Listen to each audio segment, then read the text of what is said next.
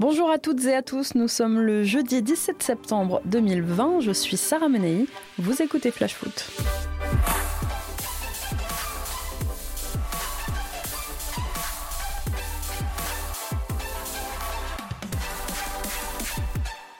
Dans un instant, votre rubrique culture, on parlera du dernier livre de Daniel Riolo qui sera avec nous dans Flash Foot dans un instant. Mais avant ça, on commence par notre fait du jour. La décision était très attendue. Hier soir, réunie, la commission de discipline de la LFP a statué sur la durée des suspensions des joueurs exclus lors du classique PSG-OM de dimanche soir. Levin Kurzava est le joueur le plus sanctionné puisqu'il prend 6 matchs de suspension plus 1 avec sursis. Jordan Amavi, 3 matchs fermes de suspension. Dario Benedetto, 1 match. Clémence relative côté parisien pour Neymar, qui ne prend finalement que deux matchs fermes et un avec sursis. Leandro Paredes prend lui deux matchs fermes aussi et un avec sursis, même sanction pour les deux. Le carton jaune adressé à Pape Gay, sanctionné pour un tacle valide sur Neymar, a lui été maintenu. C'est assez incompréhensible. La LFP va poursuivre son enquête concernant André Di Maria et Alvaro González. L'Argentin du PSG est convoqué devant la commission la semaine prochaine en ce qui concerne donc son crachat sur Alvaro. Alvaro dont le dossier a d'ailleurs été mis en instruction.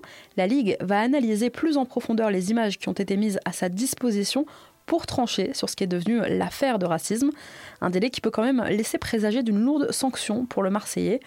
Mais pour l'instant, les décisions prises par la LFP semblent clémentes, compte tenu du fait que ce PSG-OM n'était franchement pas une belle publicité pour la Ligue 1. Allez, c'est parti pour notre tour des clubs. On file au SCO où Baptiste Santamaria ne s'est pas entraîné ni mercredi ni ce jeudi matin. Son départ est plus proche que jamais. Joueur clé du 11 de Stéphane Moulin, le milieu de terrain en juin devrait s'envoler vers Fribourg en Bundesliga. On parle d'un transfert à 15 millions d'euros. À 20 jours de la clôture du mercato, c'est un gros coup dur pour le SCO. À Bordeaux, suite aux nouvelles restrictions sanitaires mises en œuvre par la préfecture, les Girondins ont pris la décision de jouer leur match à huis clos pas de public, donc jusqu'à nouvel ordre. Et s'il est vrai que la situation sanitaire dans la région est alarmante, on est en droit de se demander quand même si les dirigeants bordelais n'ont pas plutôt voulu étouffer la contestation des supporters. Marre d'entendre des longues épées d'émissions en tribune?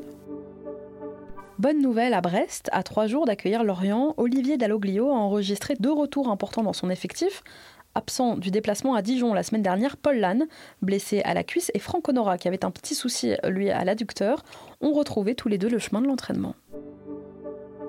À Dijon, justement, il y a un grand débat en ce moment entourant les féminines qui évoluent en première division. Les filles sont sixièmes au classement de la D1 Arkema. Alors jusqu'ici, elles évoluaient euh, pendant leur match officiel au stade des Pousseaux à Dijon, une pelouse synthétique du centre d'entraînement des garçons. Certains conseillers municipaux demandaient une mutualisation du stade Gaston Girard plutôt qu'une nouvelle construction. Eh le conseil municipal de la ville a entériné hier la sortie terre d'un stade à elle, précisant que si la fréquentation des grandes rencontres du DFCO féminin dépassait les 1000 places, eh le club jouerait à Gaston Girard. Pour l'instant, donc, nouveau stade, livraison prévue pour février 2022.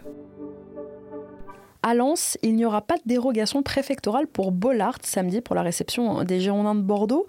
La préfecture du Pas-de-Calais a maintenu la capacité de Bollard à 5000 personnes. Le club a communiqué et indiqué qu'il donnerait la priorité pour cette rencontre aux supporters réabonnés de la tribune de la Cour.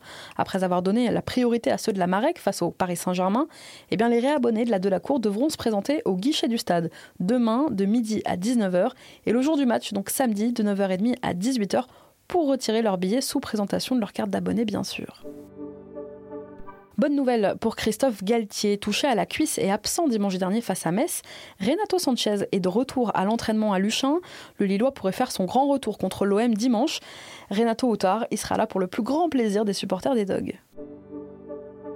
Absent du groupe dimanche face à Lens après avoir ressenti une gêne à l'adducteur, la dernière recrue lorientaise Armand Lorienté ne sera pas non plus du derby à Brest dimanche. Le joueur doit passer une IRM cet après-midi. On continue notre tour des clubs avec Lyon dans un instant, mais avant ça, c'est l'heure de notre déclat du jour. Elle est signée Noël Legrette.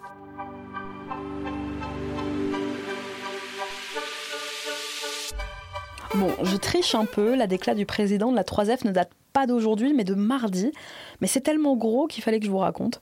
Invité de BFM Business en pleine polémique des accusations de racisme de Neymar envers Alvaro, Noël Legrette a déclaré ceci. Vous savez, quand un, black pardonnez-moi, marque un but, tout le stade est debout.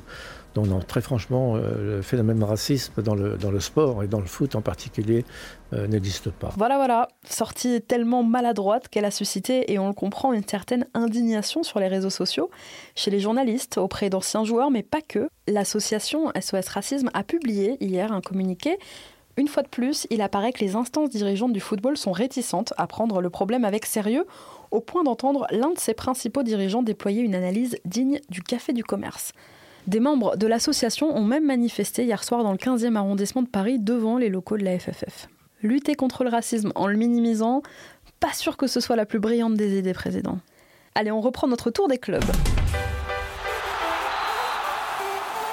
Alors que la braderie continue du côté de l'OL, le club a tout de même réussi à prolonger un jeune prometteur de son académie, Melvin Bard, latéral gauche de la génération 2000, auteur d'entrée très remarqué en Ligue 1, notamment contre Dijon et contre Montpellier. Eh bien, il a finalement décidé de prolonger son aventure chez les Gaunes jusqu'en 2024 prolongation rassurante parce que pas évidente. Courtisé en Europe, l'international espoir français des moins de 21 ans aurait été rassuré par un temps de jeu proposé plus important par Rudy Garcia. On part à Marseille qui reçoit ce soir l'AS Saint-Etienne, match en retard de la première journée. Souvenez-vous, c'est ce match qui devait marquer le lancement de la saison, reporté mi-août à cause du nombre de cas de coronavirus côté marseillais. Rendez-vous donc 21h ce soir pour ce premier match de la saison au Vélodrome. Premier match aux ambiances un peu tristes quand même parce que pandémie de Covid oblige. Ce ne sont que 1000 spectateurs qui assisteront à cette rencontre dans un Vélodrome qui paraîtra bien vide au vu de sa capacité de 67 000 places. Une arrivée à signaler du côté du FC Metz. Les Grenats ont officialisé cette semaine l'arrivée pour 5 ans d'un jeune milieu sénégalais de 18 ans, Pape Matar Sarr. Il arrive de Génération Foot, le centre de formation partenaire du FC Metz au Sénégal. Alors Pape, on te souhaite exactement le même destin que Khalidou Koulibaly. Il y a une rumeur qui traîne du côté de l'AS Monaco depuis plusieurs semaines. Niko Kovac, à la recherche d'un milieu de terrain, aurait jeté son dévolu sur son compatriote croate de l'Inter, Marcelo Brozovic, rien que ça. Alors il faut dire que son coach à Milan, Antonio Conte, devrait cette saison lui préférer quand même Raja Nengolan, qui est de retour de près. Pourtant, le vice-champion du monde sort d'une saison accomplie dans le cœur du jeu Nerazzurro avec 32 apparitions en Serie A pour 3 buts inscrits. Alors Brozovic à Monaco, est-ce que c'est vraiment faisable? Il lui reste deux ans de contrat à l'Inter et le club serait euh, disposé à négocier selon la presse italienne.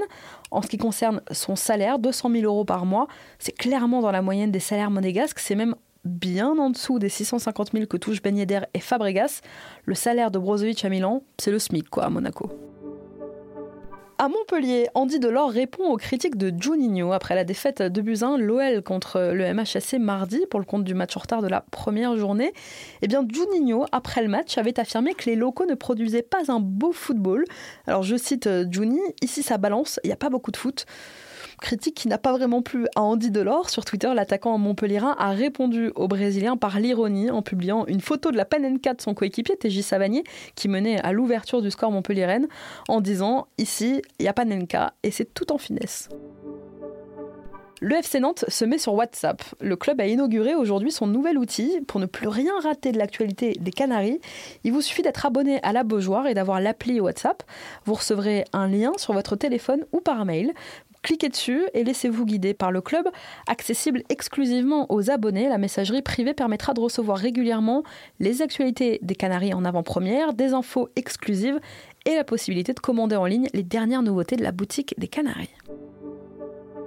Nice fait coup double en Côte d'Ivoire. Deux jeunes joueurs du Racing Club d'Abidjan, Thomas Trazier, milieu de terrain de 21 ans, et Armel Zohouri, latéral droit de 19 ans, ont signé tous les deux un contrat de 3 ans avec euh, les Aiglons. Alors pourquoi? Bah, Parce que comme pour Metz, en fait, les Aiglons et le club champion de Côte d'Ivoire, fondé par l'ancien joueur Souleymane Sissé, se sont engagés dans un partenariat, c'était il y a deux ans. Et donc dans le cadre de ce partenariat, des joueurs sénégalais arrivent régulièrement du côté de Nice pour être prêtés ou bien là, eh bien vendus pour ces deux jeunes joueurs à qui on souhaite toute la réussite. On reprend notre tour des clubs dans un instant. Avant ça, on est jeudi. Et jeudi, ben, on se cultive un peu.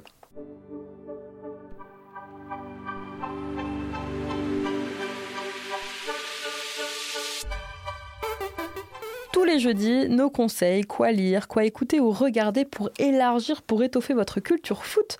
Cette semaine, j'ai lu pour vous Cher football français, dernier livre de Daniel Riolo, qui a décidément beaucoup de choses à lui dire au foot français. quelques comptes à régler aussi. Et pour en parler, justement, l'auteur est avec nous. Bonjour Daniel. Bonjour. Merci beaucoup d'être avec nous dans Flash Foot. Merci à vous d'inviter. Daniel, ça fait une semaine que le livre est sorti. Tu dirais que c'est ton livre le plus personnel, cher football français, par rapport par exemple à Arakai Football Club? Oui, parce que c'est pas une enquête en fait. Euh, c'était le parti pris dès le départ. Et c'est la première fois effectivement que je faisais ça, c'est-à-dire que je voulais dire ce que je pensais, c'est donc l'exercice un peu du, pamphlet de, de l'édito. Et euh, en gros, c'était j'emmène les gens avec moi ou ceux qui veulent pas venir, ben, ils viennent pas, j'oblige personne de toute façon. Et effectivement, petit à petit, quand j'écrivais, ben, je me, c'est venu un peu tout seul. J'ai pas eu peur de raconter des choses un peu personnelles, des, expériences perso de, ma vie euh, à travers le foot et des gens que j'ai rencontrés, de raconter justement comment se sont passées ces rencontres. Il y a beaucoup de personnes dans ce livre évoquées. Tu parles notamment de Charles Bietri, parce que tu me parlais de Canal tout à l'heure, on va y revenir.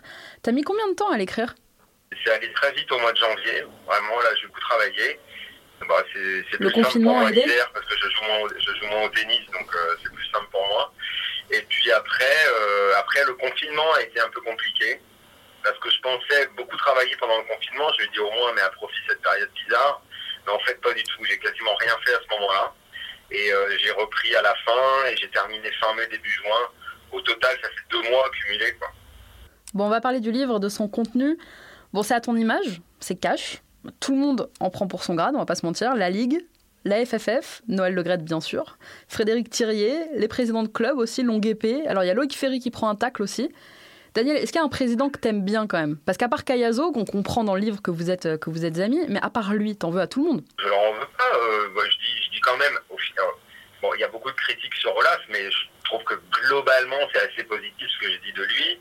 Mais après, effectivement, bah, on ne peut pas dire que notre football de club fonctionne correctement. Euh, nos résultats, bon, d'abord, il y a le constat brut que la Ligue 1 régresse euh, d'année en année, qu'on traverse quand même une période depuis le milieu des années 2000 où nos clubs ont des résultats qui sont franchement très négatifs. Euh, donc c'est assez compliqué de faire des compliments à ceux qui ont géré nos clubs.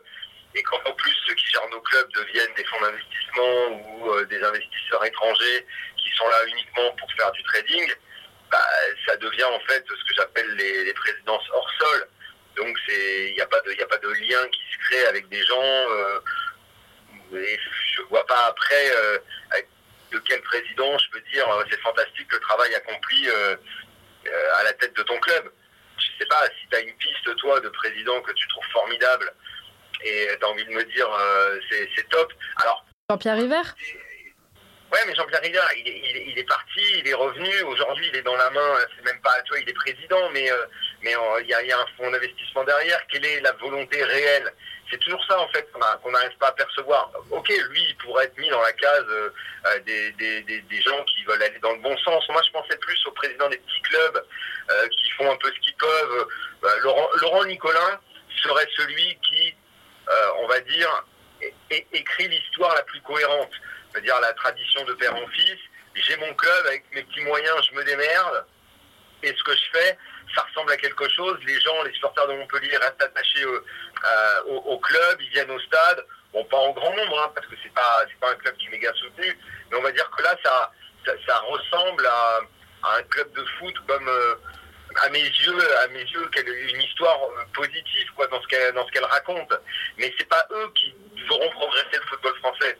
Moi, ce que j'en veux, c'est veux aux locomotives, celles qui doivent tirer euh, le, niveau euh, vers le haut et qui n'y arrivent pas. Alors j'allais te parler justement de, Laurent Nicolin parce que c'est vrai qu'il perpétue euh, très bien la tradition familiale et ce qu'il fait avec Montpellier est vraiment intéressant. T'as Jean-Pierre Caillot aussi à Reims. Ouais, non, mais d'accord, mais eux c'est pas, mais c'est pas eux qui vont nous tirer le championnat vers le haut. C'est pas d'eux que t'attends des résultats en Coupe d'Europe. C'est pas des, mm. tu vois, c'est pas des clubs qui vont en Coupe d'Europe souvent. Tu, me parles de Reims, mais Reims c'est, ils étaient pas allés depuis 50 ans. Mm. donc très bien, moi je suis très content pour Reims. Je suis très content pour pour Monsieur Caillot qui réussisse.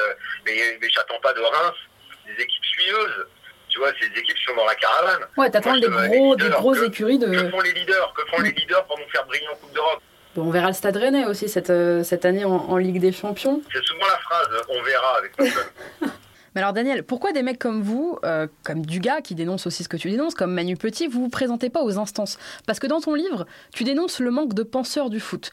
Parce que finalement, personne n'est à la tête de ces instances-là pour bouger les lignes, pour faire changer les choses. Alors pourquoi est-ce que c'est pas des mecs comme vous qui se présentent et qui présentent de vrais projets? Vois, pour être à la Ligue, pour appartenir au collège des indépendants, il faut être coopté. Enfin, c'est pas, tu vois, c'est pas une élection euh, comme en politique pour la mairie de trifouiller les oies ou t'as ta liste, tu fais non, bien sûr. sur le terrain et puis après les maîtres viennent voter pour toi. Il faut d'abord rentrer au collège. donc, comme t'es pas dans, dans les familles du football, il faut être dans les indépendants. Mais il faut que tu sois doublé par des gens qui, de toute façon, se partagent tous les postes depuis des années. Ils vont pas, ils vont pas accepter qu'un mec, que des mecs comme nous viennent. Et puis après chacun son rôle aussi. Est-ce que moi, moi je dis toujours que j'aimerais bien, mais en fait c'est plus de la rigolade qu'autre chose, parce que après tout, euh, moi j'ai un métier, euh, je m'éclate dans ce métier-là. Bon, j'y ai jamais réellement pensé, à, vrai dire, que ça me plairait de, de, me lancer dans ce genre de truc. Euh, écoute Sarah, je vais peut-être te dire que je vais réfléchir à la question, mais... Daniel, on a parfois l'impression que la rancœur que tu as contre certains acteurs du foot, elle est personnelle. C'est souvent le reproche qu'on te fait.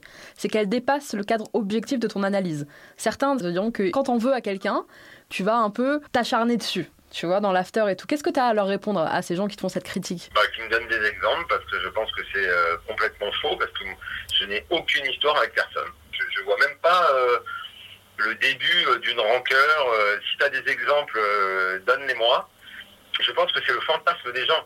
Que les gens croient que je fasse une affaire personnelle de certains cas, je ne peux pas les empêcher de penser ça, mais honnêtement, qu'ils me donnent des exemples, parce que je ne vois pas. Belanda, par exemple. Belanda, c'est quand tu vas venir à Nice. Euh, je dis parce que, parce que je sais, parce que j'ai des infos et tout, que le foot n'est pas non plus sa priorité numéro un. Et les gens prennent ça comme, euh, quand je parle du fait qu'ils soit très porté sur la prière, immédiatement, ça fait un scandale. Mais quand, quand je dis la même chose, euh, à l'époque, en rigolant de Kaka, euh, quand on, se moquait du fait euh, qu'il était super croyant, et, ou Seara qui priait, ou les Brésiliens qui faisaient leur prière sur le terrain, le pasteur De la même façon, on mettait ça en avant. Là, il se trouve que Belanda, pour le coup, réellement, après Montpellier, il s'est complètement perdu. Et après, il a fait six mois à Nice. Mais euh, aujourd'hui, il est dans un championnat mineur. Euh, bon, les, les, faits, les faits m'ont donné raison, mais moi je ne veux absolument pas. Il est très gentil. Euh, je me souviens qu'il m'avait appelé. Je lui ai dit, mais moi je t'en veux pas, Inès. moi, tu fais ce que tu veux en plus. Si tu as envie de prier et tout. Je dis juste que si je suis président de club, bah, je fais attention parce que il a pas l'air d'être motivé à 1000%. C'est arrivé avec d'autres joueurs, tu vois, des mecs qui m'en veulent pour des conneries, genre Wabi Kazri. je dis, mais Wabi que quoi, moi, euh, euh, si euh, aujourd'hui, enfin, que je sache après que je l'ai lourdement critiqué, derrière, il a fait quoi? Alors que c'est un mec en plus que j'ai encensé mille fois tellement je trouvais que c'était un, bon joueur technique et tout. Il se trouve qu'il veut pas faire attention à, son hygiène de vie et qu'il n'est pas en forme physiquement. Bah, c'est tout, c'est juste que je l'ai dit. Il y a rien de Boudbouz qui t'en veut aussi. Mais Boudbouz, c'est la même chose. Les mecs qui se sont fait virer de Saint-Etienne. Les mecs, les mecs se sont fait virer. Est-ce que c'est de ma faute? J'y peux rien, moi. Les faits, les faits m'ont donné raison. Quand je dis, enfin, en plus, quand, mais les mecs, le truc qu'ils ne comprennent pas, on va parler d'un autre cas qui est celui de Jérôme Roten, qui est un ami avec qui je travaille. Tu vois? Donc mhm. les gens vont pas, comme ça, ne diront pas rien. À l'époque, quand il est joueur du PSG, un jour, il me chope à la sortie d'un resto. Il me dit, ouais, tu dis ça, machin, si, cela. Je dis, bah attends, déjà, moi, j'y peux rien. Si tu changes ta vie, euh, un jour, je te croise, tu dis du mal de Paul Le Guen. Euh, trois jours après, dans une interview, tu en dis du bien. Il me dit ouais et alors machin et puis euh, t'as pas à dire euh, que je fais ci, que je fais ça euh, à l'entraînement, tout ça. Et là je l'ai regardé, je lui dis hé mon vieux, tu crois que j'invente ça? Pas plutôt demander au mec dans le vestiaire avec toi quand il parle de toi dans ton dos. Bout il l'a mis sur le plan de ouais t'aimes pas les rebeux, ça. Je dis ah bon? Tu veux qu'on fasse la liste des mecs par rebeux que sur qui je tape? Tu veux qu'on parle de Verratti? Verratti, il a dit même pays que moi, même origine. J'ai passé 10 ans de mes vacances tous les étés dans sa région, limite on était à côté j'en ai rien à foutre, moi. Verratti, il prend cher aussi. Donc moi, je fais pas de distinction, couleur, religion et tout, j'en ai rien à tirer. Il y a juste un truc, c'est que à 90% du temps, les me donnent raison. Il y a une phrase, Daniel, qui m'a fait rire dans ton livre, rendez-vous euh, page 77 du bouquin. Tu parles des années 80, début 90, et tu dis à l'époque où dominait l'idée que journaliste et cireur de pompe étaient des métiers cousins. Est-ce que tu penses vraiment que ça a changé aujourd'hui? C'est une bonne question, ça. C'est une bonne question je veux croire que ça a changé parce qu'aujourd'hui, il y a quand même, à la différence de ces années-là, euh, beaucoup d'émissions où euh, on peut débattre, parler du foot et donner son avis. Que parfois ces avis soient orientés parce que le mec qui parle est ami avec le joueur ou ce genre de choses-là, c'est possible. Mais il y a néanmoins une pluralité des opinions qui fait que au moins tu entends des choses différentes. Or, et c'est une des faiblesses de notre pays en matière de culture foot, ce phénomène est récent, il date en gros des années 2000. Et à l'époque à laquelle je me réfère quand je fais mon petit voyage dans, dans ma vie de, de, footeux et de passionné de foot, euh, oui, euh, les émissions, ça n'existait pas, on critiquait pas, et en fait on mettait juste en avant, euh, on mettait juste en avant le, foot en disant tout est formidable, tout est fantastique, comme c'est fait encore sur les médias qui diffusent aujourd'hui. Hein. Il faut regarder une émission de téléfoot à l'époque de l'OM à l'époque, c'est à mourir de rire. C'est en gros, c'est Tapi qui décidait de ce qui était dit ou pas. Tu parles de culture foot, Daniel. Est-ce que tu penses justement qu'on est un, un, pays de footix en France? Parce que ça prend une grande partie de ton bouquin. Ça te choque par exemple qu'on dise de soutenir Paris parce que c'est un club français en finale de Ligue des Champions? Ça te choque ce manque de passion, de culture? T'en parles beaucoup dans le bouquin. C'est quelque chose d'historique sur lequel de toute façon tu, tu, tu, vas pas revenir, tu vis avec ça. Effectivement, moi ça m'avait marqué euh, dès les débuts quand on a commencé l'after où euh, on était en gros dans une. Euh, dans une lignée euh, ouverte par des magazines comme SoFoot, les cahiers du foot, qui étaient quand même très novateurs et qui mettaient en avant, on est beaucoup à s'être retrouvés, euh, finalement, des mecs de cette génération-là, dans l'idée justement qu'une culture foot pouvait exister, mais qu'elle, c'est pas qu'elle n'existait pas, c'est qu'elle n'était pas assez répandue. Et effectivement, euh, ça perdure quand euh, tu as les, absurdes débats au moment du PSG en finale. Ouais, il faut tous soutenir le PSG, mais c'est complètement débile. C'est complètement débile. Jamais en Italie, les mecs de l'Inter vont soutenir la Juve, et quand ils sont en Coupe d'Europe, quand ils gagnent la Coupe d'Europe, les mecs de Manchester United, ils font la gueule. C'est horrible pour eux de les voir gagner. Donc euh, ça, c'est quelque chose qui ne se discute même pas, selon moi, mais qui fait encore débat en France. Merci beaucoup Daniel d'avoir été avec nous. Je rappelle que ton livre Cher football français est sorti la semaine dernière aux éditions Hugo Sport. Merci Sarah, merci à vous. Et qu'on te retrouve, mais ça les gens le savent maintenant, toute la semaine à la radio dans l'After sur RMC et à la télé à la présentation de l'émission de reportage transversal sur RMC Sport 1. Allez, on reprend notre tour des clubs direction Nîmes cette fois. Et si un ancien de la Ligue 1 faisait son retour du côté de Nîmes? Selon France Bleu, Nîmes serait en discussion avancée avec l'ancien attaquant des Girondins, Diego Roland, chouchou des supporters bordelais, l'international uruguayen, qui avait passé quand même 5 ans en Gironde et parti s'exiler à Juarez, au Mexique. La saison dernière, il avait inscrit 9 buts en 21 matchs, toutes compétitions confondues. Ça nous ferait très plaisir de le revoir en Ligue 1. Et la lumière vint de Draxler, buteur in extremis hier soir face à Metz. L'Allemand a évité au Paris Saint-Germain de plonger dans la crise et a au passage probablement amélioré son sort à Paris. Victoire donc sur le fil des Parisiens 1-0 à 9 contre 11 après la sortie de Bernat touché au genou gauche et l'exclusion d'Abdou Diallo. Ouais. Un rouge à Paris, ça faisait longtemps. 4 cartons rouges en 2 matchs pour le PSG. C'est autant que dans ses 62 matchs précédents. Vous avez dit nerveux? Il y a 57 ans, le Stade de Reims disputait son dernier match européen face au Feyenoord Rotterdam. Ce soir, les Rémois font leur grand retour sur la scène européenne. Les hommes de David Guillon ont rendez-vous à 20h45 avec le Servette de Genève pour le compte du deuxième tour de la Ligue Europa. Contexte sanitaire oblige, il s'agit de se battre pour la qualif sur un match unique, pas d'aller-retour. Cinquième du dernier exercice suisse, le Servette est un sacré morceau rompu aux matchs européens. Reims est déjà condamné à l'exploit. Allez, on y croit. À Rennes, Edouard Mendy a repris le chemin de l'entraînement. En partance pour Chelsea, le gardien rennais s'est entraîné normalement à la Piverdière hier et aujourd'hui, mais jusqu'à quand? Je vous parlais tout à l'heure de cette OM ASSE, et eh bien sachez que ce soir, Claude Puel devra faire sans Gabriel Silva, blessé à la cuisse. Yvan Neyou et Arnaud Nordin, annoncés incertains tous les deux dans un premier temps, sont finalement dans le groupe stéphanois tout comme Wesley Fofana qui devrait jouer ce soir, même s'il semble encore déterminé à quitter le Forez pour Leicester en première ligne. Merci à tous d'avoir été avec nous, c'était Sarah Menei, vous écoutiez Flash Foot, on se retrouve demain.